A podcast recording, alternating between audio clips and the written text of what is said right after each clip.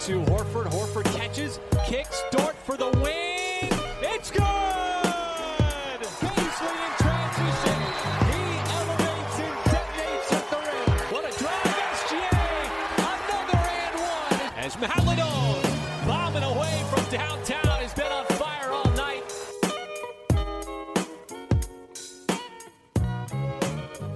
Salut à tous et bienvenue dans l'épisode 22 d'Up and Thunder, le seul podcast sur la franchise d'OKC. C'est Pierre qui vous parle. Je suis très heureux de vous retrouver euh, aujourd'hui. On a fait un live hier, on enchaîne avec un podcast. Comme d'habitude, je suis avec mon acolyte Constant, le hater de Jamal Murray. Comment ça va, Constant? Ça, ça y est, ça envoie des pics directs pour commencer. Bonjour à tous, très content de vous retrouver en back-to-back, avec ce coup-ci pour parler euh, avec un invité déjà incroyable. euh, Bah oui, parce que parce qu'avec nous aujourd'hui, un habitué du podcast, j'ai envie de dire, parce qu'il est c'est le- le- l'invité le, plus récurrent à part toi, je pense, Constant. Euh, un fan de Jamal Murray pour le coup, à l'inverse de toi, c'est Monsieur Alain Guillou d'envergure et de Dunk Hebdo. Comment ça va, Alan? Salut les gars, bah, très très heureux d'être là. C'est vrai que je me sens bien dans, dans ce podcast. Je me sens à l'aise. Par les prospects, par les prospects sans shoot surtout. euh, Ah ouais, attends, euh, préparez-vous, préparez-vous, mettez vos échasses, par contre, euh, oubliez vos mains principalement. Comme vous en doutez, si Alan est là aujourd'hui, c'est bien évidemment pour parler du coup draft et prospects. Parce qu'avec les trades effectués depuis ben, plus d'un an maintenant, on va dire depuis deux intersaisons, euh, OKC se positionne comme une des franchises avec l'avenir le plus brillant de la ligue, de par juste la multitude de choix de draft euh, qu'il y aura ces prochaines années. Euh, D'où l'intérêt d'ailleurs, si vous êtes fan OKC, de suivre la draft et la NCAA. Euh, avant de commencer, un énième rappel sur nos pics de cette année. Je pense qu'on devrait l'épingler sur Twitter, vu on a toujours des questions Je pense qu'on va faire une, séquence euh, qu'on mettra, euh, qu'on mettra à chaque début de podcast. Je, vais l'inclure dans le générique. Ouais, clairement.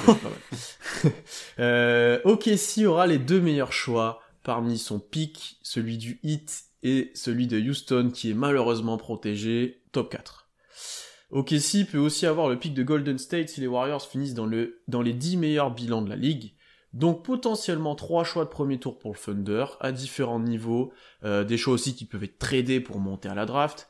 Euh, donc du coup, j'ai demandé à Alan de nous présenter quelques prospects de, un peu tous les niveaux de la draft, des gars qu'il aimerait bien voir chez nous, des gars qu'il aime bien aussi. Euh, donc c'est ce qu'on, c'est ce dont on va parler aujourd'hui. On va bien entendu commencer par le top 5 parce que ça reste une possibilité pour OKC, notamment via trade, d'avoir un choix dans le top 5. Alan d'abord, depuis quelques temps, on a un gros débat avec notre commu, notamment lors des lives sur Kate Cunningham, euh, annoncé numéro 1 par presque tout le monde. Où te situes-tu par rapport à ce prospect? Est-ce que tu l'as un au-dessus de tout le monde vraiment toi de ton côté? Jusqu'où tu penses que Cade peut aller en NBA Et surtout, et c'est peut-être ça la, la- la meilleure question, est-ce que à la place d'OKC tu tentes tout pour l'avoir? Bah oui, parce que c'est le meilleur prospect depuis Luca. Et parce que c'est le meilleur prospect qu'a joué en NCA depuis Anthony Davis pour moi. Meilleur que Zion? Ouais, meilleur que Zion, ouais.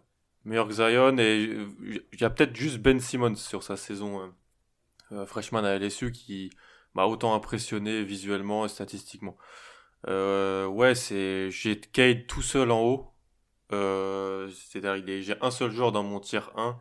Euh, donc mon tiers euh, futur All NBA.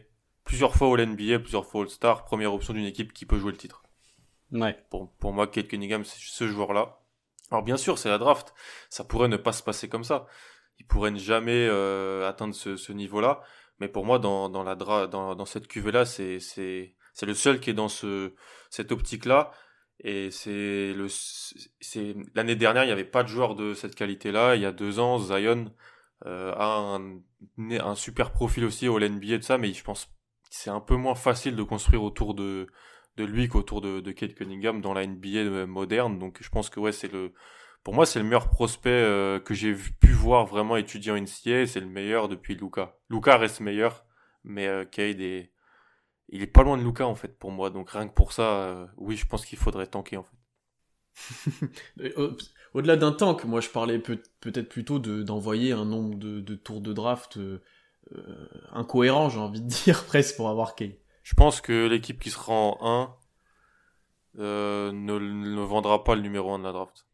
Franchement, je pense que ça sera. Faut vraiment ouais, sortir une offre de l'espace.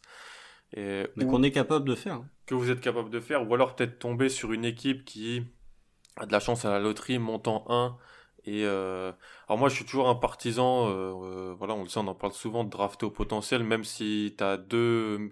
Voilà, si demain Boston rate les playoffs et se retrouve en 1, je draft Kate Cunningham. Je m'en fiche d'avoir euh, Tatum et Brand par exemple ou pour n'importe quelle autre équipe. mais peut-être qu'une équipe qui veut jouer les playoffs directement dirait bon bah j'offre le 1 pour Bradley Bill ou j'offre le 1 pour pour une autre potentielle superstar. Mais je pense que moi, ça sera difficile d'aller le, d'aller le chercher.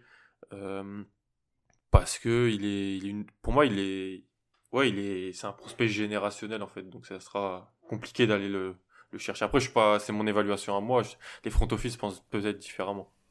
Est-ce que tu penses pas qu'une équipe comme Détroit, par exemple, qui a besoin de talent à peu, à peu près partout, serait pas prête plutôt à récupérer genre deux choix dans le top 10 parce eux ils ont tellement des besoins partout qu'ils se disent on lâche un potentiel plus gros mais on récupère quand même deux joueurs dans le top 10 c'est possible mais moi je moi moi je le ferai pas. Après euh... ah mais on est d'accord. Ouais moi je le ferai pas. Je drafterai Cade. Euh, j'aurai encore un choix dans le top 10 l'année d'après parce que Cade va pas arriver en NBA et tu, et tu joues directement l'avantage du terrain en playoff Hein, c'est, faut pas non plus rêver. La première année de Luca, Luca est super bon, mais ils sont pas, euh, ils sont pas en playoff les les Mavs. C'est la deuxième année où il y a vraiment ce, ce step up parce que l'équipe s'améliore autour et parce que lui aussi s'améliore. Donc en fait, même si tu draft Cage, je pense que tu as encore un choix top 10 l'année l'année d'après. Et donc tu pourras encore trouver un, autre talent. je préfère avoir Cade plus un choix loterie l'année d'après plutôt que un choix 5 et un choix 10 cette année. Pour finir sur Cade peut-être parce que comme tu le dis, ça va être très compliqué de l'avoir parce que il est très possible qu'il soit numéro 1 que les ne soient pas très vendeuses. Euh, dans le cas où Kessie arrive à se faufiler jusqu'au 1, on ne sait comment. Euh, qu'est-ce que tu penses, toi, de son profil déjà par rapport à ce que a OKC pour l'instant, notamment chez, on sait que c'est la grande question. Nous, on a de notre avis assez marqué avec Constant, on en a déjà parlé pas mal de fois. je sais que toi aussi, t'aimes bien, je pense. Ouais, j'adore. j'adore le, potentiel fit avec, avec Shea. Euh, faut savoir que Kate cette année à Oklahoma State, donc il joue avec euh, trois gars qui shootent pas. Donc euh, il y a deux, les deux intérieurs ne tirent pas, n'ont pas tenté un trois points. Et Isaac Likekele, qui est un des tout meilleurs défenseurs NCA qui est à côté de lui, qui a fait aussi Team USA chez les jeunes, c'est euh, un, un, meneur qui shoot jamais à trois points. Il doit être à 40% cette année, mais il en tente moins de 1 par match. Donc, donc en fait, le spacing voilà, donc le spacing est complètement négatif. Il y a des bons joueurs dans cette équipe, euh, mais Cade, il est à 42% à 3 points sur, sur quasiment 60% de tirs à 3 points pris en pull-up cette année. Euh, alors que c'était la grosse question de son jeu. La question avant qu'il arrive cette année en, fait, quand il était à quand il était avec Team USA chez les jeunes et quand il était à, à, Montverde, en, donc son lycée en Floride, euh, c'était le meneur de jeu et c'était le facilitateur. Il jouait avec d'autres joueurs. On en parlera aujourd'hui de deux, joueurs avec qui il jouait. Et tout le monde disait, ouais, tout le monde disait, bah, c'est génial. C'est un, joueur qui a un énorme sens de la passe, super fort sur pick and roll, bon finisseur. Mais ce qu'il peut tirer? Parce qu'il est à la Coupe du Monde du 19, il, il était à 1 sur 14 à 3 points. Et en fait, cette année, il a, il a 42% à 3 points, il a 86% lancé franc. Donc, euh, il y a une vraie progression là-dessus. Alors peut-être que c'est des stats gonflés, franchement, tu peux pas être à 42% à 3 points sur 60% de pull-up euh, en NBA, enfin non. Personne le fait, je pense. Personne le fait, mais euh, mais par contre, ça, ça, sera quand même un bon shooter. Et rien que pour ça, il a encore euh, augmenté. Donc c'est pour ça que je pense qu'à côté de Shea, bah, l'association des deux, deux gars qui peuvent passer, dribbler, shooter sur les tes bases arrière à côté d'un Ludort par exemple, à côté de de joueurs qui peuvent jouer du pick and roll si vous gardez Orford l'année prochaine euh, pour euh, l'implantation de, de, Cade en, NBA. C'est pour moi, je vois pas de meilleur fit euh, en NBA pour lui que que là avec peut-être Sacramento parce que Burton Fox plus lui ça peut être super intéressant sur le papier. Mais mais bon, le, il y a des choix de front office. Je fais plus confiance euh, à OKC, on va dire, pour, euh, pour bien Culturellement parlant, je pense qu'on est un peu mieux que, que Sacramento. Ah, après, euh, pour ceux qui vont aller checker les stats de Kate Cunningham, puisque tu as parlé de son sens à la passe, ceux qui vont aller voir les stats bruts se disent il y a que 3,5 à 6 cette année. Je pense que typiquement, Alan va le confirmer, en potentiel passe décisive, si les joueurs mettaient dedans, il y en aurait beaucoup plus. Ouais, voilà, mais ça c'est ça c'est vraiment pour tous les prospects en fait. C'est pour ça c'est la limite des, des box scores et des stats bruts. Et euh, après c'est très important. Puis après faut regarder le les matchs en entier. Et euh, c'est c'est là où on voit le, le seul souci de Cade pour l'instant, c'est les pertes de balles. C'est son seul problème en fait. Il fait il fait trop de pertes de balles et il fait des il tente des passes un peu casse-croûte. Des fois il il perd la balle et tout. C'est vraiment son seul. Il y a aucun prospect n'est parfait. Et même si j'adore Cade dès que je l'excuse pour certaines pertes de balles, il en perd encore trop des ballons. Mais bon, il a. Moi, j'ai- peut-être un petit point, moi, qui me chafouine sur lui, mais c'est du détail. C'est, euh, j'ai l'impression qu'il a énormément de mal à blow by des joueurs. Ouais. Euh, tu vois, on le compare à Doncic, mais Doncic a un rythme et un, a des moves et un premier pas qui lui permettent de passer très souvent son joueur, en fait. Euh, là où Cade, en fait, il est adroit, il a des bons pourcentages, il score.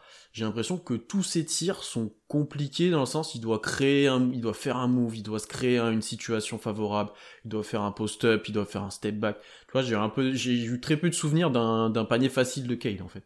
Non, ça c'est vrai. Il n'a pas un, pas un premier pas élite, euh, mais il a un, un sens technique et un, un handle pour sa taille vraiment super intéressant. Surtout que voilà, pour sa, vu qu'il est grand, bah, il a appris à poster. Il a un jeu, il a un jeu au poste euh, intéressant. Ensuite, il peut bah, voilà faire euh, faire une passe ou terminer ou même faire des hooks ou des choses comme ça. Mais après, oui, si tu lui mets un, un défenseur vif, il aura du mal à le battre sur le premier pas. Mais il a le handle pour, euh, pour quand même se créer de la séparation. Après, ouais, c'est, c'est pas un mec qui se crée de la séparation comme euh, Anthony Edwards ou, Jalen Green. J'avais une question. C'est juste, défensivement, tu parlais de son manque de vitesse. Est-ce qu'il va être capable de tenir typiquement des joueurs rapides, qui ont un premier pas rapide?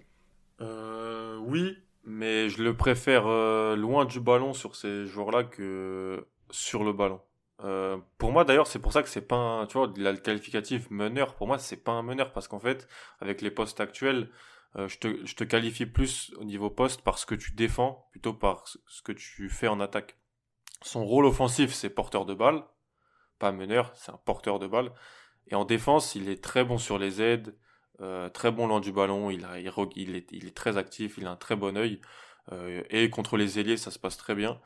Si tu le mets, oui, contre dans la NBA 2021, contre tous les guards super athlétiques et tout, ça va être plus plus compliqué, je pense, mais il peut le faire. Et euh, pour moi, c'est pas ce qu'il faut non plus lui demander. Pour ça qu'il faut, j'aime bien un côté d'un Shea, j'aime bien un côté d'un Fox, j'aime bien un côté d'un, je sais pas si si Memphis, d'un Dort, euh, voilà, d'un Dort, des choses comme ça. Donc c'est c'est plutôt, euh, j'aimerais un, un guard vif à côté de lui, euh, que ce soit offensivement ou défensivement.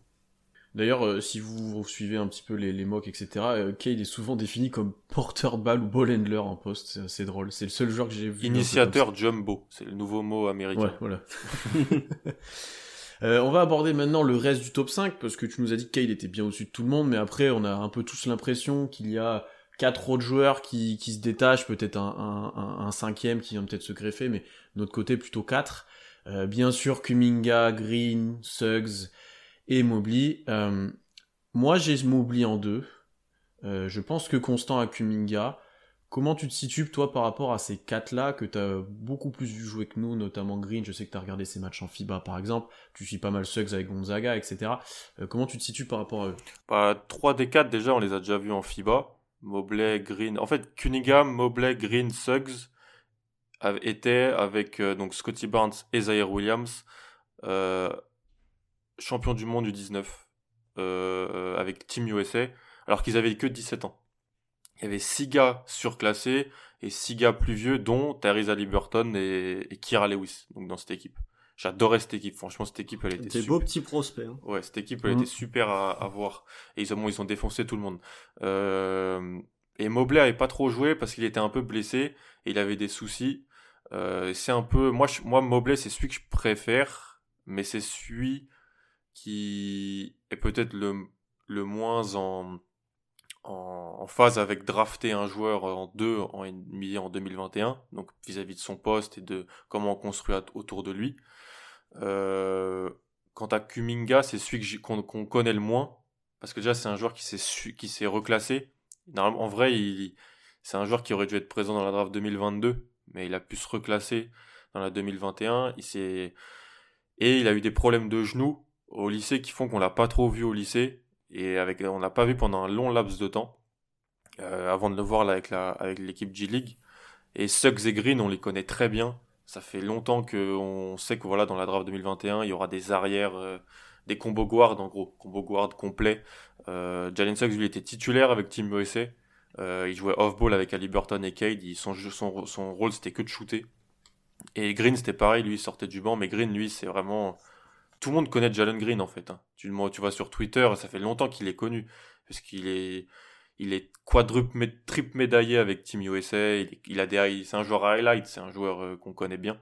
Mais c'est pas que ça. C'est, c'est, c'est un, vrai, vrai joueur de basket. Donc c'est, pour moi, ça va, c'est quatre super prospects, c'est quatre prospects qui, qui seraient partis un l'année dernière où il y aurait eu débat avec Lamelo pour moi. Mais euh, c'est quatre joueurs euh, super, super intéressants. Deux en G-League, deux en, NCA, donc les contextes sont pas pareils pour les évaluer et ça, ça rend les choses intéressantes.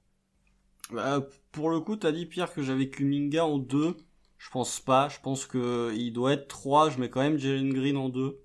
Euh, pour rejoindre Alan, pour parler de Mobley, je suis extrêmement. C'est pour ça que je le mets en dessous. Parce que euh, effectivement, euh, Alan en plus c'était l'un des premiers à parler du fait que ça sert à rien de drafter en haut des pivots, surtout dans la NBA actuelle. Sauf, si c'est des pivots qui peuvent être générationnels. Sauf si c'est des pivots qui peuvent être générationnels. Mais euh, pour l'instant, Mobley, même s'il a un très bon sens à la passe, il y a quand même un, point sur lequel, euh, quand on parle de pivot générationnel, typiquement Jokic, euh, Anthony Towns, des pivots modernes, il y a un point sur lequel ces joueurs-là sont actifs, c'est le tir à trois points. Ce qui pour l'instant n'est pas le cas de Mobley. Et quand tu vois ces pourcentages au lancer, 70%, ce qui est correct, mais ça laisse pas présager que ça va être un énorme shooter. Euh, donc c'est pour ça que moi je le mets un peu plus bas, que je préfère privilégier des, des meneurs arrière, des combos avec Suggs, des arrières avec Jalen Green ou des 3-4 avec euh, Kuminga. Euh, pour ce qui est de Suggs, je pense que, comme on en a parlé en off juste avant, le contexte peut l'aider grandement, le contexte à Gonzaga, qui est peut-être l'une, si ce n'est la meilleure équipe NCAA de, de l'année. Pour Jalen Green, qui est un joueur dont je trouve qu'il a beaucoup de potentiel, et dont j'étais un petit peu médisant en début de saison en disant euh, vivement le moment où il va il va rentrer ses shoots. Faut constater qu'avec la G League, il est à 37% euh, pour quasiment 6 tentatives, c'est plutôt correct, même si j'ai pas tout vu de lui clairement. Après mon vrai chouchou, je pense que c'est Kuminga effectivement. Euh, comme tu l'as dit, il y a des red flags sur ses genoux euh, qui peuvent inquiéter.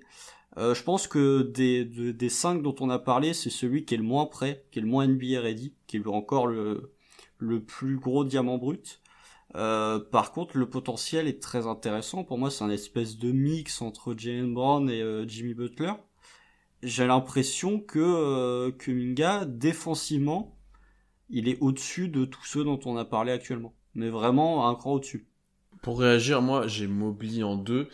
Parce que justement, je considère que ça peut être un pivot générationnel, je ne sais pas, mais un pivot moderne et ce genre de pivot que tu peux justement drafter dans le, top 5 ou très haut à la draft. Je suis d'accord avec Alan sur le fait que drafter un pivot haut, euh, si c'est un rim runner, ça n'a aucun intérêt. Euh, mais lui, alors déjà son utilisation fait qu'il a peut-être pas forcément beaucoup de 3 points. Euh, pour avoir regardé un petit peu les, les matchs ou les highlights, tu, tu, vois, il y a peu de situations où en fait il se retrouve au large et les presque seules situations c'est du trailer, j'ai l'impression. Euh, après, par contre, on va le libérer plutôt sur du jeu poste bas ou des alley ou un jeu poste haut, où là, il a montré des bonnes choses à la création euh, qui sont très intéressantes et qui d'ailleurs très bien au KC euh, dans le système qui est mis en place actuellement. en plus, ses mensurations, alors il est très fin, mais par contre, en termes d'envergure et de taille, je trouve ça idéal pour ce type de joueur. Euh, et après, j'ai pas souvenir, je sais pas dans quelle mesure Embiid, par exemple, tirait à 3 points au moment de sa draft. Alors, c'était pas le même profil, voilà, mais. Après, est-ce que tu considères que Embiid est un vrai shooter à 3 points euh, Cette saison, il est fort, mais. Euh... C'est vrai, c'est vrai aussi. Euh, ou un Towns, par exemple, aussi, on, peut, on peut le mettre dans cette catégorie-là. voilà pourquoi moi je l'ai en deux. j'ai. Kumiga, j'attends de voir, effectivement, c'est peut-être celui qu'on a moins vu, et j'ai un petit red flag avec Suggs, parce que j'ai l'impression que physiquement, NBA, ça peut être dur, notamment défensivement. Euh, et vu comment est construit actuellement le Thunder, j'ai pas envie d'avoir un joueur que tu peux cibler directement euh, via des switches, etc. Euh, quand t'as chez et Dort déjà potentiellement sur le backcourt ou en 2 et 3, moi ça me dérange pas d'avoir un autre meneur assez grand et physique pour compléter ça où tu peux switcher presque sur toutes ces positions là. Ouais ouais, euh, Mobley, en fait Mobley la comparaison facile c'est Triple J en fait. C'est euh, Jaren Jackson. Mais Jaren Jackson, c'est peut-être, hein, le meilleur shooter pour sa taille que j'ai vu, hein, que j'ai pu évaluer. euh, même si la mécanique était pas belle, c'est impressionnant son, sa réussite au tir. Parce qu'il tirait déjà, en fait, à, à Michigan State Towns, il tirait pas. Il jouait 4 avec euh, Willie Colestein et dans la peinture à, à Kentucky. Ouais, après le système Kentucky est pas est pas évident pour retranscrire en NBA. Mais... Complètement. Il met pas en valeur les joueurs, mais il permet de gagner des matchs. Sauf cette année. Mais, euh, mais, mais voilà, Evan Mobley, ouais, c'est défensivement son, son profil à l'intérieur, il est, il est impressionnant. J'ai, j'ai tweeté un truc, c'était fin, fin novembre, je crois. J'ai dit Evan Mobley, c'est le joueur que les, que les gens pensent que James Wiseman est en fait. Je me souviens de ça, j'hésitais à te citer. La petite pique à Et, Wiseman envoyée. et en fait, c'est peut-être pas une pique, mais c'est, pour moi, c'est une vérité parce que Wiseman a, a des mensurations incroyables, mais il les utilise pas encore euh, très très bien. Evan Mobley, il est déjà euh, très très avancé en lecture défensive, en QI, en compréhension euh, et offensivement. Voilà, il peut. Alors le shoot, je suis d'accord, mais c'est un peu baissé dernièrement. Mais franchement, euh, il était à plus de 70% au lancer franc sur toute la saison. La, mé- la mécanique, elle est, elle est super belle pour un, un joueur de sa taille. Après, son souci, pour moi, c'est, peut-être physique. Il a des hanches très hautes, il est fin. Euh, il se fait un peu contre des intérieurs NCA grands, il se fait un peu, un peu pousser, tasser. Mais euh, bah, comme tout intérieur de USC, il est jamais servi parce que le, le niveau de guard play de USC est horrible. C'était pareil avec Okongwu l'an passé. Euh, sont jamais vraiment mis en avant. Ça sera que mieux en, NBA. Euh, Kuminga, il a très bien commencé la, G League et depuis c'est un peu, un peu, il mettait moins dedans. Il, a fini à 16 sur 65 à 3 points, 30 sur 48 au lancer. Donc euh, moins de 30% et moins de 70% au, au lancer franc. Euh, c'est la question de son jeu offensif, hein, parce que très bon œil pour sa taille, il fait des bonnes passes, il a une bonne vision du jeu. Le handle est, est intéressant. Pour moi, ça serait un poste 4, par contre, je pense, en, NBA. Euh, et Suggs, Suggs et Green, bah Green, je suis d'accord avec toi, Constant. Franchement, je, il prend beaucoup de tirs compliqués et est à 36% à 3 points sur euh, dans, la, jig, donc contre des professionnels. Et 83% lancé franc, c'est vraiment bien.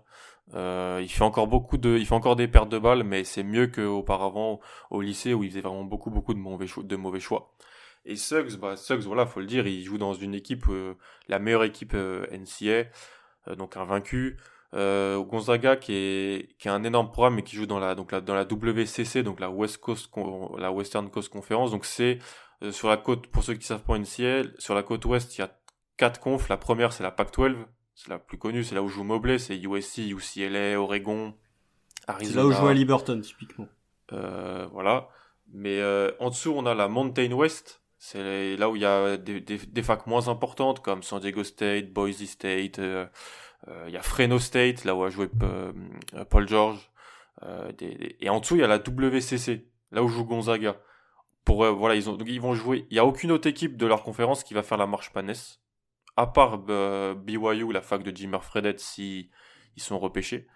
Mais voilà, les week-ends, ils jouent contre voilà, Pepperdine, Santa Clara. Du... Donc, donc ça met pas. Donc, faut pas non plus dire que c'est nul parce que ce sont des, des bons programmes. Et quand, quand Gonzaga a joué en début d'année, ils ont défoncé Kansas, ils ont battu Auburn, Iowa, il n'y a pas eu de problème.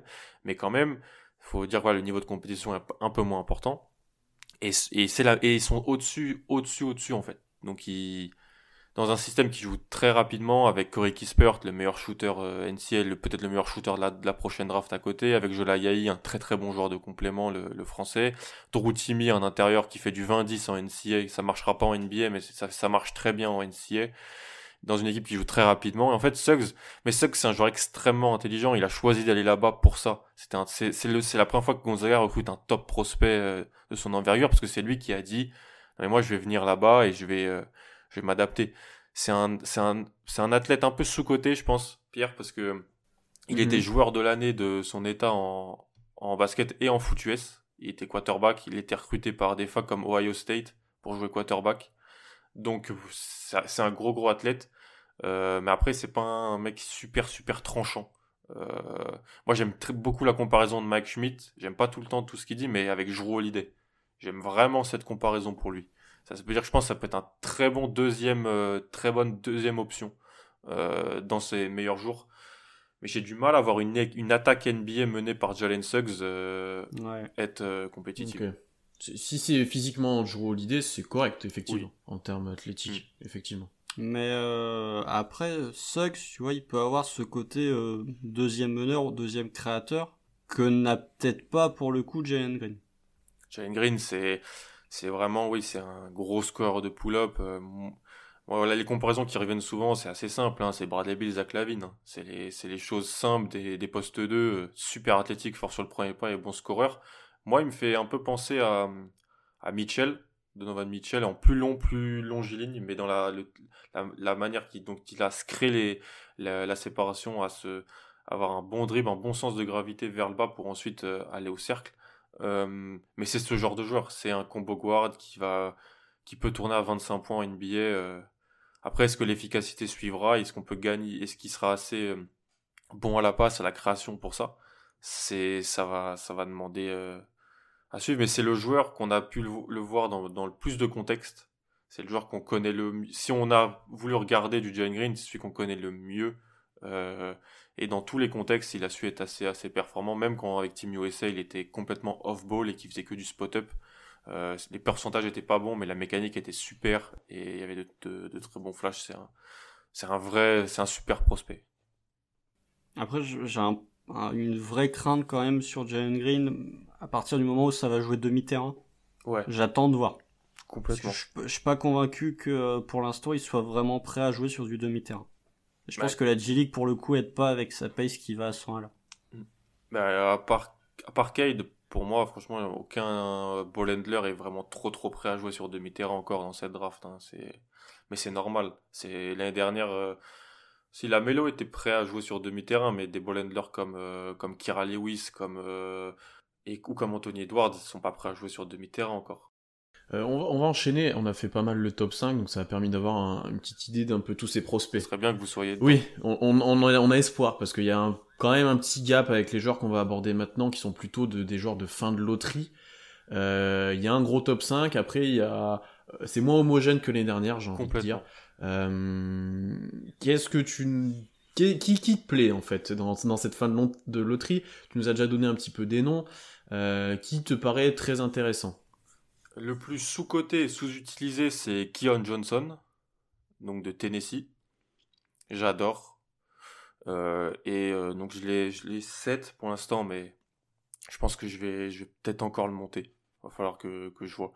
Euh, parce que parce que physiquement sur euh, donc c'est un combo guard, il joue à Tennessee, donc les, les gens vont pouvoir le voir à la Marche Madness si ça les intéresse, parce que Tennessee il sera sans doute et puis c'est et puis il est devenu meneur titulaire. Tennessee a commencé avec ses deux meilleurs euh, recrues sur le banc, alors que c'était ses deux meilleurs joueurs. Donc c'était un peu bête. Puis maintenant, logique. maintenant, euh, ça, des fois ça marche comme ça en lycée. Et puis maintenant, les deux sont titulaires, donc c'est Keon Johnson et, et, euh, Jaden Springer. Si Springer se présente à la draft, il sera le plus jeune. C'est aussi un super prospect que j'ai dans mon top 10, mais je préfère Keon Johnson, qui est vraiment peut-être un des, le profil défensif le plus intéressant sur les extérieurs, euh, qui tire encore pas à 3 points, mais qui a une belle mécanique, qui, est à qui a dépassé les 70% dans ses francs, qui a des bons flashs sur du mi-distance, qui est un gros gros athlète, un bon, il est très très très très très très très brut, mais euh, ça peut ça peut vraiment bien bien fonctionner. J'aime bien lui et j'aime bien Zaire Williams, qui un, moi aussi. un poste 3-4 qui joue à Stanford, qui joue à Stanford, qui a été blessé, euh, qui est un un élite shotmaker pour son âge sur les postes 3-4, mais qui est trop fin, trop maigre et qui a un des pires handles, je pense, de, de, de la QV pour les top top joueurs. Son handle le limite complètement encore. Et c'était déjà le cas au, à la fois. Et avec son handle limité, il arrive à être un bon shotmaker. Ouais, ouais, ouais. Parce qu'il pue le talent. C'est impressionnant. Ouais, clairement. Il- Les gens peut-être l'ont déjà un peu vu. Donc lui aussi, il, il a fait Team USA chez les jeunes, mais lui, il joue à Sierra Canyon en fait, avec euh, donc avec BJ Boston euh, et avec donc les- le fils de LeBron et le fils de de, de Dwayne Wade. Plus d'autres prospects, mais dont on parlera l'année prochaine, parce que vous serez encore invité pour euh, pour parler de la, de la, de la loterie. Théoriquement, on sera encore ans. un pic de loterie l'année prochaine. Mais voilà, donc Zaire Williams, qui est un, un fort, fort shooter. Les, les flash hauts de Williams sont parmi les plus hauts de cette draft. et puis Scotty Barnes, qui est un monstre physique, monstre physique coéquipé de Cade à la fac, ah non, à la, au lycée et avec Team USA, qui joue meneur avec Florida State, qui sera aussi visible à la marche manette si les gens veulent s'y intéresser. Il, sort du banc avec Florida State. Et euh, pour moi, c'est un 4, mais il joue porteur de balle. Il, sait tout, il sait tout faire sauf tirer. Et défensivement, c'est une pieuvre. Il a le potentiel le plus, le plus ouf de, pour défendre de 1 à 5 de, cette draft pour moi. Donc je pense que ça peut intéresser un GM euh, dans l'Oklahoma. Oui. T'as compris les, euh, les lubies de Saint-Presti, je pense, en nous présentant des joueurs qui ne tirent pas pour, pour deux d'entre eux au moins, et que nous, on est un peu moins fans, surtout moi, je pense, j'aime pas du tout. Mais, euh, mais oui, effectivement, ça peut, ça peut être intéressant. Pour le coup, Kian Johnson, je pense que des trois que t'as cités, c'est limite celui que j'apprécie le moins. Je suis d'accord aussi avec ça. Enfin, pas que juste en termes de profil pour moi. Ouais, en termes de profil. Après, en termes de joueurs, euh, en termes de fit avec OKC. Après, en termes de joueurs, mm, mm, c'est mm. peut-être le meilleur des trois pour l'instant.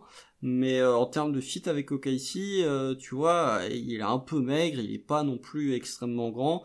71% au shoot, c'est bien, mais tu vois, l'échantillon de tir à trois points est quand même vraiment petit. Ouais.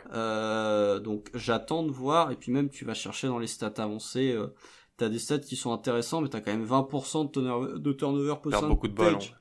Perd beaucoup de ballons, euh, donc voilà, c'est pas euh, à surveiller. Typiquement, la marche Madness, ça sert à surveiller ces joueurs-là. Euh, donc voilà, c'est peut-être celui dont je suis le moins fan des trois. Après, les deux, là, Zaire Williams et Scotty Barnes, c'est des joueurs que je trouve vraiment très intéressants. Et en off, j'avais dit que j'aimais beaucoup Zaire Williams.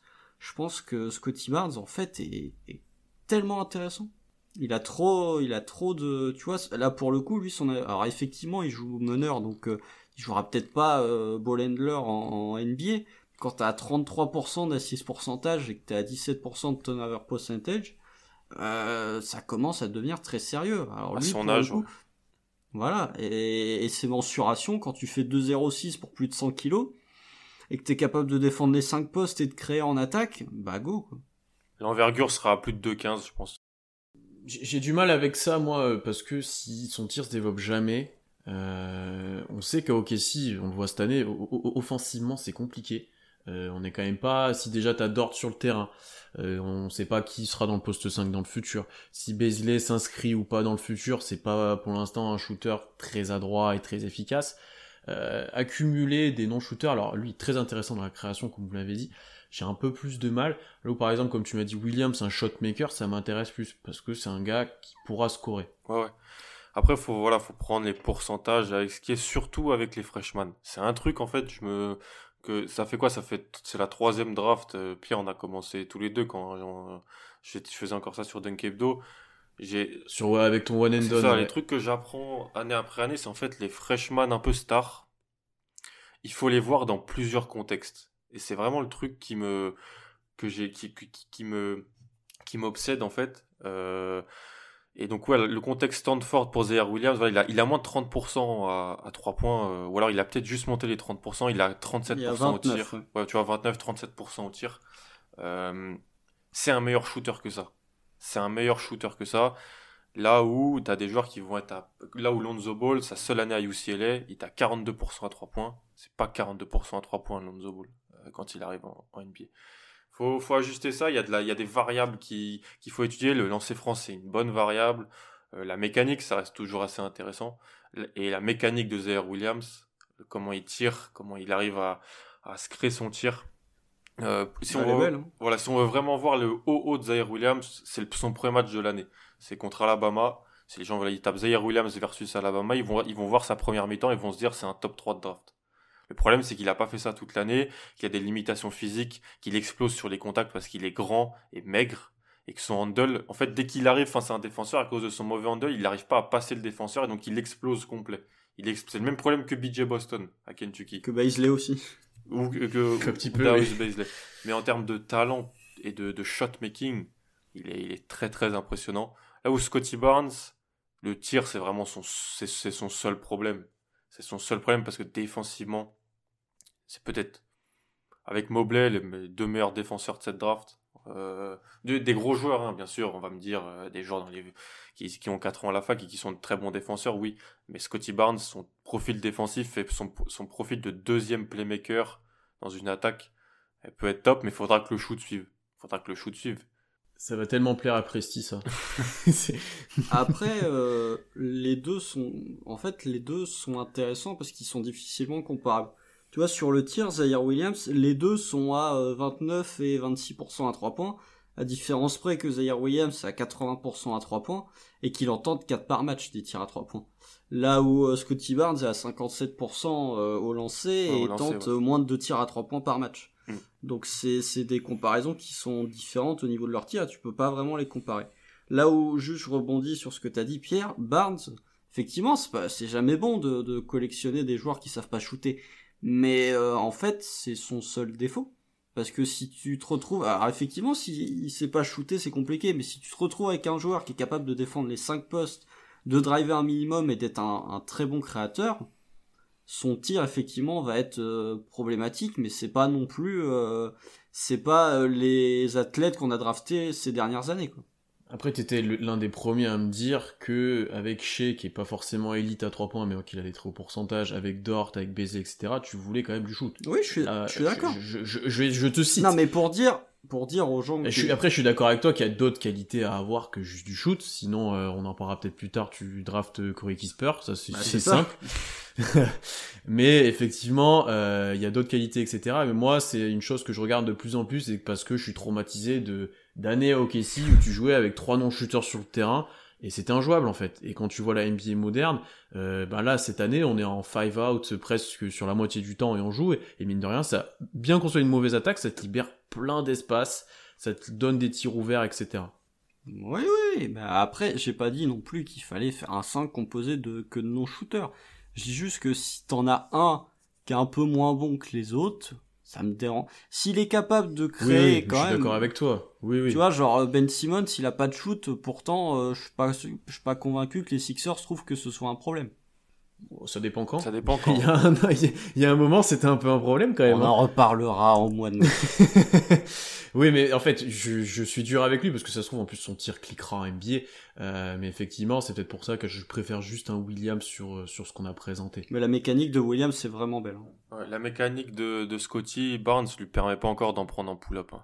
Faut faut le dire aussi. Hein, c'est mais aussi parce que quand il était à la fa... Euh, quand il est, il est... c'est la première fois qu'il a autant le ballon en main. Et on revient sur cette histoire de contexte. Si vous le draftez au KC, il n'aura pas la balle en main tout le temps. Et en fait, avec Team USA et à Montverde, il n'avait pas parce que c'était Cade qui avait la balle. Il a toujours joué avec Cade Cunningham, euh, Scotty Barnes. Donc, euh... Ce qui est pas mal. Ce qui est pas mal. Et avec Ali Burton avec Team USA. Il était avec ces deux-là, ça se passait très très bien pour lui. Dans, tous les cas, retenez bien ces joueurs-là, parce que là, on tombe dans un range euh, que le pic du Thunder, euh, le propre pic, pourrait, pourrait tomber là. En gros, hein, euh, fin de top 10, ça, serait possible, donc on pourrait, pourquoi pas, tomber avec un de ces joueurs-là à la draft. on va descendre un petit peu dans, le classement. là, on va plutôt se tourner en post-loterie, j'ai envie de dire milieu de premier tour, autour de 15. tu nous as déjà proposé deux joueurs là avant qu'on, prépare un petit peu que tu, que tu décris ensuite. Juste pour commencer une question, Kisper, du coup, on a déjà abordé dans le podcast. Est-ce que c'est vraiment une fausse bonne idée? Euh, Moi, je t'avoue que le profil m'intrigue avec l'émergence des Duncan Robinson, par exemple, etc. Euh, Est-ce que c'est une bonne idée? Est-ce que c'est c'est pas viable parce que c'est un joueur aussi plus vieux, par exemple? Ça reste un top 20. Euh, ça reste un top 20. J'ai trop sous-côté des shooters qui, qui étaient des bons shooters à cause de la vieillesse. Mais au bout d'un moment, si tu shootes à ce niveau-là, ça va marcher. Je, ça va marcher. Alors je suis pas comme euh, certains joueurs qui l'ont, certains qui l'ont en loterie.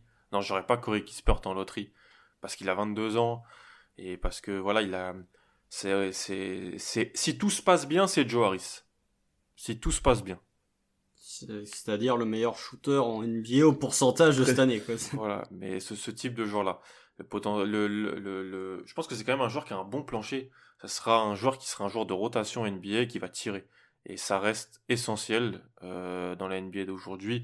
Et c'est pas juste un phénomène d'un mec qui tire que cette année. Ça fait 4 ans qu'il tire et qui tire super bien, qui joue dans un système NBA, qui qui qui qui, qui, un système qui est proche un peu de ce qui se fait en NBA par rapport à d'autres en NCAA. Hein. C'est pas proche de NBA, mais c'est un peu plus NBA que d'autres. euh, et qui a surtout qui a quand même la taille et le poids pour pas non plus se faire défoncer aux ailes. Alors ça sera, c'est pas, C'est surtout ça. Voilà. Ouais, tu 2 vois, mètres, c'est 100 surtout ça, je kilos, pense, ouais. euh, tu vois, c'est, ça va. hein. Mm. c'est ça. C'est pas non plus euh, un joueur qui est sous-dimensionné et qui est juste un fort fort shooter. Donc euh, t- top 20 pour moi, top 20. Ok. On présente tout maintenant un de mes chouchous et un autre joueur euh, que tu attends aussi autour de 15. Euh, Je dirais pas qui est qui, vous allez vite le comprendre. Je pense qu'Alan va les présenter. Ouais, bah, en gros, tu m'as dit, ouais, tu m'as dit entre, entre, entre, ouais, 14 et 20. Alors moi, c'est c'est des joueurs, donc euh, il y en a un que j'ai un peu plus haut, donc Moses Moody, que pour moi qui a un talent en loterie de cette draft, donc un freshman qui joue à Arkansas, ancien coéquipier de Kate Cunningham. On comprend aussi l'équipe qu'avait Kate Cunningham en, high school et peut-être pourquoi il, il faisait pas que scorer, parce qu'en fait, il avait, il peut-être potentiellement trois loteries pick de la même high school dans cette draft. Euh, donc Moses Moody, euh, c'est peut-être le prospect le plus NBA ready, 3D euh, pour son âge.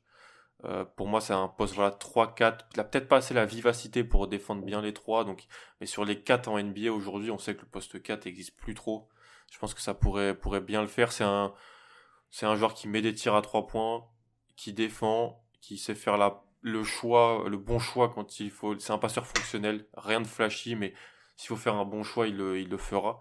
Et il est voilà, il sera aussi à la Marshmallows dans une belle équipe d'Arkansas qui joue un beau basket. Euh, et l'autre c'est Greg Brown. Donc c'est pas un joueur de basket, mais c'est un. mais Ah, c'est mais un- concours de dunk, lui, par contre. mais c'est un voilà, c'est un c'est un ovni physique. Euh, donc il joue poste 4 du côté de du côté de, de Texas qui sera aussi à la marche manesse. Ce qui est bien cette année, c'est qu'ils seront vraiment quasiment tous à la marche manesse, hein, sauf souci. Des fois, on a, on a un peu cette. euh, S'il y avait eu une marche manesse l'an dernier, on n'aurait pas eu Anthony Edwards ou peut-être Kira Lewis, on l'aurait pas eu. C'était un peu, frustrant. Euh, là, on va, en avoir beaucoup. Donc voilà, Greg Brown poste 4. Euh, lui il dit qu'il veut jouer poste 3. Euh, certains pensent que ça peut le faire. J'ai un peu plus de mal parce que c'est super super super super brut dans tout. Donc dans les choix balle en main. C'est une stat que j'ai tweeté. Je crois qu'à un moment il était à une, une décisive pour 25 pertes de balles sur la saison. Euh, je, Midou Diallo du. ouais, je vais aller vé- je vais aller vérifier à combien il est maintenant parce que Ce qui, est faux maintenant, Diallo a un ratio positif. Non, mais à l'époque. Il est à 10 à 6 pour 53 turnovers. voilà. Voilà. Donc, alors après, voilà, les box scores ne font pas tout, mais la visualisation montre aussi que voilà, il n'a pas un très bon sens de la passe, mais c'est un athlète euh, incroyable. Euh, et donc, en fait, c'est un joueur qu'une équipe va, va, va aimer, va prendre et va, va modeler. Euh, un mec comme Chad Ford, la cinquième sur, sixième sur son big board. Donc, euh, ce qui est haut, mais en fait, je, je dis pas que je, je donne de l'intérêt à ce que dit Chad Ford, mais Chad Ford, il discute avec beaucoup de gens qui travaillent avec euh, des front office NBA. Donc, je pense que c'est des, donc je pense que la NBA est haute sur, sur Greg Brown. Peut-être pas comme nous. Bah, moi, j'avoue que 10 à 6, 50 turnovers, ça me, Ouais. Et, et très brut et pas basketteur, ça m'embête un peu en fait. On a trop eu ça, j'ai l'impression. C'est ça. après un athlète comme ça, on n'en voit pas souvent, faut Oui. le dire quand même. Après, euh, Moses Modi, je sais pas ce que t'en penses, mais il fait un peu penser à Sadik Bey, en fait. Au niveau du range, au niveau de, de la description que tu me dis. Un joueur qui peut jouer 3-4, un passeur fonctionnel, capable de shooter, il me fait un peu penser à Sadik Bey. Ouais, ouais. Et euh, quand on voit ce que Sadik Bey fait en NBA euh, actuellement, euh, je trouve que c'est un, un joueur Ouais. plutôt intéressant. Après, je le trouve un peu... Il est un peu maigre, tu vois. Il fait 92 kilos à 98 pour jouer 4. Je trouve que c'est un peu... C'est un peu... euh, insuffisant, j'ai envie de dire. Il est un peu petit pour jouer 4. hein. Euh, quand tu fais moins de 2 mètres... euh, C'est son seul peut-être souci. Il est un peu petit pour jouer 4, mais il est, il est pas assez at- athlétique et tout pour, je trouve, tenir des 2-3. Et Ouais. Donc c'est un peu un problème euh, dans sa visualisation défensive, dans sa projection offensive, ça va marcher en NBA, j'en suis sûr. Bah, le, le tir est soyeux. hein. C'est- je t'avoue, c'est, Ah ouais, c'est ouais, ça ouais. qui m'a plu à la visualisation. Euh, C'est beau, euh, balle en main, ça a l'air quand même fluide, etc. Enfin, euh, de ce que j'ai vu visuellement, là, c'était assez, assez fort. Après, encore une fois, défensivement, c'est peut-être un peu plus compliqué. Euh, comme l'a dit Constant, après, tu t'étoffes toujours quand tu rentres en NBA. Ouais, mais en taille... Quand- Oui, en taille, tu, tu grandis pas trop normalement. Euh, tu t'étoffes toujours, par contre, on espère notamment pour beaucoup, d'ailleurs que ça sera le cas. Euh, ouais, moi j'aime bien ce profil-là, j'aime vraiment bien. Je serais content, disons, si on le draft de ce que j'ai vu pour l'instant euh, avec un choix dans, dans ces eaux-là. Bah, ça peut être bien, enfin, à côté de. En fin de loterie, ouais. D'un meneur, euh, Mm. un meneur, un ball handler comme Shea. euh, Tu vois, à la place de Justin Jackson, tu mets Maudit, euh, t'es bien. Ouais. Puis Ouais, je suis il est jeune, c'est un freshman. hein. Il est, Ouais. c'est un joueur de première année. C'est ça qui est intéressant aussi. Ok, euh, on va on continue de descendre, on va arriver vers la fin de premier tour. Cette fois, on sera plutôt dans le cas où le pic des Warriors nous arrive, on va dire, donc entre 21 et 30. Euh, là aussi, plusieurs joueurs, différents profils. Là, tu nous as donné. Euh, Parle-nous un petit peu notamment de, de, de Aaron Henry, Ouais. qui a l'air d'être aussi pas vraiment un basketteur. Euh, C'était méchant avec mon, avec mon chouchou. Euh, ouais, j'en ai pris trois. Bon, Azaya Jackson parce que c'est un joueur de volet et parce que c'est. J'ai posté des clips de lui hier. Sur, si les gens veulent aller voir sur Twitter, il est à 13% de contre euh, en NCS cette année pour un freshman. C'est un un bon joueur de volley. C'est un athlète incroyable. Vraiment. Euh, il joue poste 5, avec... il joue poste 4 avec Kentucky, mais je pense que c'est un 5 qui fait à peu près 2m8, à peu près 2,20 d'envergure. Euh, il peut défendre en, en, en switch et protéger le cercle. Euh, fin de premier tour, si je dois drafter un intérieur, c'est sur ça que je vais. En plus, il est jeune, c'est un freshman. Et il est à plus de 70% de lancer franc. Donc euh, voilà. Ça, c'est vraiment. 80. Ouais, c'est vraiment un. Je, de plus en plus, je regarde, de plus en plus j'aime. Et après, j'ai pris ouais, deux potentiels euh, 3ND euh, en fin de premier tour, parce que c'est ce que je draft moi en fin de premier tour. Donc Aaron Henry, troisième année du côté de Michigan State, euh, 3ND gaucher. Euh, les pourcentages à 3 points le desservent un peu, je trouve, je c'est un meilleur shooter que ça. Et surtout défensivement, c'est un énorme défenseur. Et il sait faire des choses en attaque. Il a un handle, il peut faire des step back, il peut tirer en sortie de dribble, il se déplace bien sans ballon. Il est très intelligent.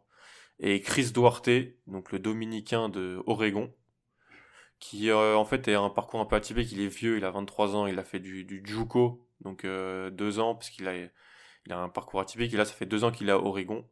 Et cette année, il a 45% à 3 points, plus de 80% lancé franc sur, euh, sur euh, du catch and shoot. Il fait de la, de la défense, il sait faire des passes. C'est un futur rôle. C'est un des meilleurs joueurs NCAA, Ouais. tu, tu, un des meilleurs joueurs. Pour moi, c'est un des meilleurs joueurs NCAA. Il sera- et c'est un Oregon sort des bons role players ces dernières années. C'est un, un bon système. Euh, je dis pas que ça va être du Dylan Brooks hein, ou des choses comme ça, mais c'est un joueur qui peut, qui va faire une rotation NBA. J'en suis, j'en suis persuadé. Et il tire, il passe, il dribble et il est pas con. Donc en fin de premier tour, c'est bien. J'aime plutôt bien Isaiah Jackson, euh, tu nous en parlais assez tardivement, mais euh, je l'imagine à côté d'un 4 plutôt shooter, etc., grand, euh, qui, qui peut un peu tout faire, euh, voilà, bon entendeur. Euh, je pense qu'il est capable de protéger le cercle, euh, je pense qu'il peut évoluer et défendre sur plusieurs postes. T'ai- en off juste avant, je t'ai dit, est-ce que c'est pas un peu Precious Chua Tu m'as dit avec un peu plus de main, donc euh, c'est encore plus intéressant. Euh, j'aime j'aime bien ce profil en fait, ça peut être très utile. Et en fin de premier tour, pour le coup, c'est bien. Tu vois, je drafterai peut-être pas ça plus haut, mais en fin de premier tour, j'aime bien. Et après, je me pose la question pour un pour un Chris Duarte, est-ce que c'est trop tôt pour drafter ce type de joueur ou pas? C'est la question que je me pose parce que c'est pas un tu l'as dit, ça sera un free and peut-être role player qui sera très intelligent et pas négatif, etc. Mais est-ce qu'on n'est pas dans l'attente d'un plafond et de potentiel? Ah, complètement. Si t'es en fin de premier tour et que t'as un, top, un, un freshman qui descend. un pari, voilà, quoi. c'est, c'est, c'est est-ce que tu as le choix Est-ce que tu vas sur un. Est-ce que tu fais comme Portland qui a vu Nasir Little et Anthony Simons descendre et, et même Gary Trent et qui ont pris ces joueurs-là Ou est-ce que tu, tu, tu préfères euh, ce, que, ce qu'a pu faire Memphis l'an passé, prendre Desmond Bain et Xavier Tillman qui sont deux joueurs avec peut-être pas un fort potentiel mais qui seront des bons joueurs de rotation NBA C'est les choix des front office. Hein. Bah, moi, pour le coup, euh, je pense que des trois dont vous avez parlé, euh, c'est celui que t'as pas mentionné, Pierre, qui me plaît le plus. Euh, parce que 24% d'assises pourcentage, 17, 15% de turnover, si t'es capable de défendre en plus, ah, moi je trouve ça toujours intéressant, tu vois. Euh, Alan, tu parlais de potentiel 3D, c'est un 3D qui est capable de, de, de, de créer en plus. Euh, je en fin de premier tour, je trouve ça très intéressant. je pense que typiquement son pourcentage à 3 points le dessert parce que si son pourcentage à 3 points était plus haut, typiquement l'année dernière il était à 34%, je pense que si cette année il avait été à 34%, il serait plus haut je pense dans les boards. Moi je l'ai 18, Euh, tu vois, je l'ai 18 donc je l'ai Ouais, voilà. plus haut que Ouais, donc lui, c'est déjà un prospect plus haut. Tu vois. Donc euh, très très très intéressant moi je trouve. Après Zaya Jackson euh, oui, enfin, si tu veux mais là pour le coup c'est plus un pic. Tu vois si on a le pic du 8 par exemple, si le pic du 8 est 23 24 bah, allons voir du côté d'Isaiah Jackson s'il est encore disponible. À peu près à la place qu'a été drafté Precious, quoi. exactement. ouais. Est-ce que le pic du X sera 23-24 ou plus haut? Parce que euh, Ils peuvent remonter top 4 de, ils, peuvent, de ils, peuvent, l'Est, ils hein. peuvent- ils peuvent ils peuvent remonter, mais est-ce qu'ils auront quand même un bilan euh, très supérieur, tu vois? Je sais à voir, hein, c'est à voir. Ils étaient sur présager qu'ils euh. seront au moins dans le top 20. Ouais. Ils ont eu beaucoup, Oui. ils ont beaucoup le Covid Ouais. et tout ça. Je pense que ça va aller mieux. Donc euh, voilà, si tu commences à arriver en 20, 21... De toute façon, si on a le pic des Warriors, c'est à partir de la place 21. Donc euh, let's go. euh, S'il est encore disponible en 21, euh, s'il y a vraiment... Tu vois, je préfère prendre Isaiah Jackson pour le coup que Duarte. Si les Mm. deux sont encore disponibles... Oui, je, oui. je- je suis d'accord avec ça aussi. Je suis d'accord avec ça aussi. Euh, pour finir cet épisode, il faut quand même qu'on parle prospects internationaux oui. parce que ça devient une petite marque de fabrique à Oklahoma, surtout avec la dernière draft où on a pris que des Européens, Incroyable. euh, même au second tour d'ailleurs. Vite Au crèche second si. tour aussi. Oui. Euh, Parle-nous un petit peu, il y a deux trois Européens qui sortent du lot, alors il n'y a pas de, de, de top loterie, de top prospect, mais il y a des joueurs intéressants, Ouais. euh, notamment un espagnol Hmm. que j'aime bien. Ah oui, je sais que tu l'aimes bien. C'est rare que je dise ça d'ailleurs, que j'aime très bien rare. l'espagnol. C'est très rare. J'ai eu des conversations avec Pierre il y a quelques années pendant des France-Espagne. Je peux vous dire que oui, j'aimais pas trop les espagnols. ce qui est relativement compréhensible. Exactement. Ouais, c'est une classe d'euro européens. Il n'y a pas d'européens euh, niveau loterie, je pense. hein. Même si euh, pendant longtemps, donc Ousmane Garouba, l'espagnol euh, du Real Madrid, était euh, pressenti en loterie parce qu'il y a deux ans, il, jouait il commençait déjà à jouer en Euroleague alors qu'il était mineur. Et donc au Real Madrid, pas non plus dans un Là où a joué Doncic. voilà pour les gens qui qui suivent pas l'Euroleague, c'est le la crème de la crème, top du La top. crème de la crème Hmm. Avec plein d'anciens joueurs NBA dans l'équipe euh, et tout ça. Donc on a, on a Ousmane Garouba, on a des intérieurs en gros, trois intérieurs qui sont pressentis au premier tour. Euh, Ousmane Garouba, l'espagnol du Real, Rocco Percassin, le croate, qui joue aussi Bona Zagreb, donc il joue euh, dans la Ligue Adriatique. C'est un championnat qui a des, a des équipes de Croatie, de Serbie, Bosnie, tout ça, dont Megalex, l'usine à prospects européenne. Euh, et on a Alperen Sengun, donc le turc, qui était un peu moins connu, qui connaît une hype incroyable. Le Jonathan Wasserman, le spécialiste draft de Beecher Report, l'a en loterie dans son dernier big board. Il a 12e. Oula. Il a 12e. Ouais, il fait une, fait une grosse saison avec le Beşiktaş. Et il a même joué avec l'équipe de Turquie euh, récemment. Euh, lors des, là, il y avait les éliminatoires de l'Euro. Hmm. Il a joué avec la, la Turquie, il a défoncé Jerebko dans un sublime Turquie-Suède que je conseille, aux- que, je, que je conseille aux gens. Euh, donc c'est un peu ces trois-là qu'on voit un peu au premier tour partout, euh, avec d'autres joueurs, hein, mais ces trois-là sont un petit peu les, les, têtes de gondole européennes de, de cette draft. Il y a des Français aussi, donc il y a Joanne Bégarin qui joue au Paris Basket, Mathieu Strazel qui joue à Lasvel, mais c'est un peu moins, c'est moins, moins important. Euh, moi j'aime beaucoup Garouba, c'est celui que je préfère. Sachant que Sengun, il y a un épisode de- d'envergure qui va sortir pro- très prochainement sur lui. Euh, donc si les gens voudront aller écouter un gros gros euh, Ah, écoutez, ouais, c'est gros gros focus sur lui parce qu'il il est assez méconnu. Euh, moi celui que je préfère c'est Garouba parce que défensivement il est impressionnant. Impressionnant à la protection de cercle. Il a des mains, c'est incroyable, il se déplace plutôt bien. Offensivement, c'est complètement brut. Il est posté que dans le corner en fait. Euh, en Euroleague et en Liga ACB, on n'y a aucune responsabilité de création. Euh, on lui demande que de tirer à trois points dans le corner et faire des passes quand on lui demande de le faire. Et il shoot mal, mais il est très jeune et défensivement c'est un c'est un énorme prospect. Là où Percassine c'est tout l'inverse, il pue le talent. C'est un poste 4 qui est qui sait passer, dribbler, shooter, mais qui est pas un énorme athlète et qui qui veut être une une star. Alors alors qu'il, je pense qu'il aura peut-être pas l'efficacité pour. Mais euh, qui fait des stats, hein, il fait des stats avec le Cibona Zagreb cette année. Mais euh, je pense que dans un, ils ont tous des, des plafonds de role player. Euh, euh, Garouba et Percassin ont des plafonds de role player. Et donc, je préfère prendre le glue guy euh, qui va défendre comme un, qui va défendre, qui va pouvoir switcher, qui va être fonctionnel en attaque, que le gars qui va, bah, qui va peut-être euh, demander les ballons, prendre des ISO, euh, le, le Marcus Morris des Balkans, quoi. Mais, euh, mais voilà, moi j'aime beaucoup Garouba. Et pour le pivot turc, j'ai l'impression que c'est un pivot à l'ancienne. Tu vois ce que je veux dire? Est-ce que c'est c'est d'être à voilà et c'est pour ça peut-être que je préfère un petit peu plus Garouba qui est très dynamique, euh, qui je pense avec l'équipe d'Espagne en, en FIBA a dû défendre de plein de manières Chez différentes, jeunes, ouais, plein de choses. jeunes, ouais. Euh, et là où Percassin, j'ai l'impression que c'est un Dario Saric en moins bien. Peut-être C'est un super bon joueur de basket, tu vois. C'est si tu vas jouer, si tu le vois jouer au basket, si tu vas jouer au basket avec lui, qui va te dire, tu, il est super fort, tu vois, il est fluide, il peut tirer, il fait des bonnes passes, il, a, il est utilisé en post-up, et il fait ça en Ligue Adriatique, qui est une ligue professionnelle où il est titulaire avec le Cibona, donc c'est un, un- c'est un joueur référencé dans, dans ce, dans ce championnat-là, très jeune, c'est des 2002, euh, lui et Garouba. Mais je me dis que dans, tu vois, dans le, le fondement d'un collectif NBA où on lui demandera pas autant, est-ce que les, les petites choses d'à côté, de complément, il saura les faire, sachant qu'il n'a pas encore montré qu'en catch and shoot, il était vraiment, vraiment très intéressant? Mm, mm, mm. Bah oui, bah je suis globalement d'accord avec vous. Après, euh, clairement, moi j'en ai pas vu assez pour pouvoir donner un avis définitif. Juste le Surtout sur du joueur européen, ça c'est on a surtout encore sur, moins vu, sur, pense. sur du joueur européen, effectivement, euh, là où pour le coup on va avoir la marche Madness qui va quand même nous permettre euh, globalement de de- de- de- d'avoir un bon petit échantillon des joueurs à suivre. Euh, les joueurs internationaux, c'est toujours plus difficile et compliqué, enfin de les évaluer. Encore Garouba qui joue au Real Madrid, tu peux mater des matchs de l'Euroleague.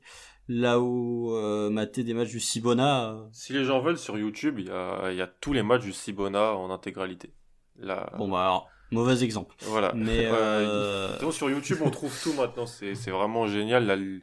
Les, les ligues ont compris que si vous voulez mettre en avant leurs matchs et leurs prospects, il fallait vraiment qu'elles qu'elles qu'elles mettent les matchs en entier. sur YouTube, sur. YouTube. Et donc, on a, là, il y a la chaîne de la Ligue Adriatique, il y a tous les matchs en entier. Donc, euh, c'est intéressant. Je, je suis pas sûr que ce soit très intéressant à regarder en soi, par contre. Non, euh, c'est intéressant à regarder pour un joueur. On regarde un joueur et puis euh, et puis voilà. Il y a des beaux maillots, il y a, il y a des il y a des il y a de la il y a de la bagarre et puis et puis et il y a quand même Megalex qui est une usine à prospects avec euh, euh, Malcolm Casalon, le français euh, dans cette équipe qui sera drafté aussi euh, cette année. et puis surtout n'hésitez pas à aller voir ce super Turkey Sweat que vous a Exactement. conseillé Alan Oui. il y a 3 Le- minutes. Mais tout- Le niveau de le niveau d'investissement pour aller voir des Turquie Suède. Mais il y avait Jonas Jerebko. Ça m'a fait plaisir de le revoir moi. Euh, Je suis pas sûr. T'en avais un bon souvenir de lui à Boston? Je suis pas si sûr que ça. Non, Pff, bah, il met des tirs importants dans une série de playoffs contre les Cavs, je me rappelle, mais euh, non. Il met un game winner avec Golden State contre Utah aussi euh, l'année où il est Ouais. ici. Mais ouais, enfin juste pour finir vite fait, euh, Garouba des trois est celui qui m'intéresse le plus parce que quand tu joues au Real Madrid, t'as déjà connaissance du haut niveau. Là où typiquement, excusez-moi de revenir sur beaucoup, mais beaucoup avait joué en deuxième division grecque, Grec, si je ouais, dis pas de bêtises. Exactement. Euh, bon, est-ce que tu joues tu joues contre des pros, mais c'est pas pareil que de jouer au Real Madrid et en Euroleague. Ah non. Et, Et on euh, le voit avec Théo aussi la différence. et euh, on le voit avec façon. Malédon aussi. Et euh, ce que t'as dit, Alan, le fait que Garouba, ça fait euh, quasiment bah, deux ans que le mec a joué euh, 50 matchs d'Euroleague, t'as dit en juste avant? Oui, il a, il a, il a beaucoup de matchs de Euroleague sous, sous, sous les, sous les là. Quand t'as joué 50 matchs d'Euroleague, euh, comme a dit Pierre Hoff avant, que t'es espagnol, euh, bon, tu dois savoir à peu près comment euh, jouer au basket. Tu dois avoir un, un QI basket assez développé. Si c'est une fin de premier tour, franchement, why not hein. Je pense que des trois, euh, ce serait peut-être celui dont Casey aurait le plus besoin, limite. Il y a ouais, 40, 40, 41 matchs d'Euroleague et 45 de Liga ACB. Voilà, donc euh, Ouais, T'as t'as un bon background de, de, de basket et de compréhension des choses, je pense, quand tu fais ça. ouais.